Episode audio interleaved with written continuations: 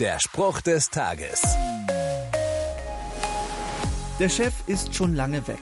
Er hat seinen Mitarbeitern Geld zur Verwaltung anvertraut und erwartet, dass sie in seiner Abwesenheit damit arbeiten. Dem einen hat er sehr viel gegeben, dem nächsten die Hälfte zugeteilt und der dritte, der hat einen Sack voll Bares zur Verwahrung erhalten.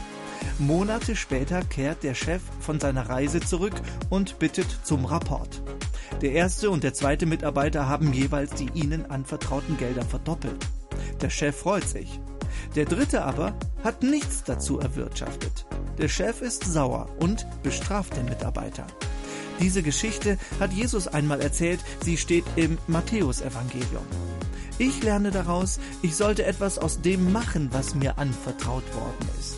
Und auch wenn es länger dauern sollte, der Tag kommt, an dem ich darüber Rechenschaft ablegen muss, was ich getan und gelassen habe. Der Spruch des Tages steht in der Bibel. Bibellesen auf bibleserver.com.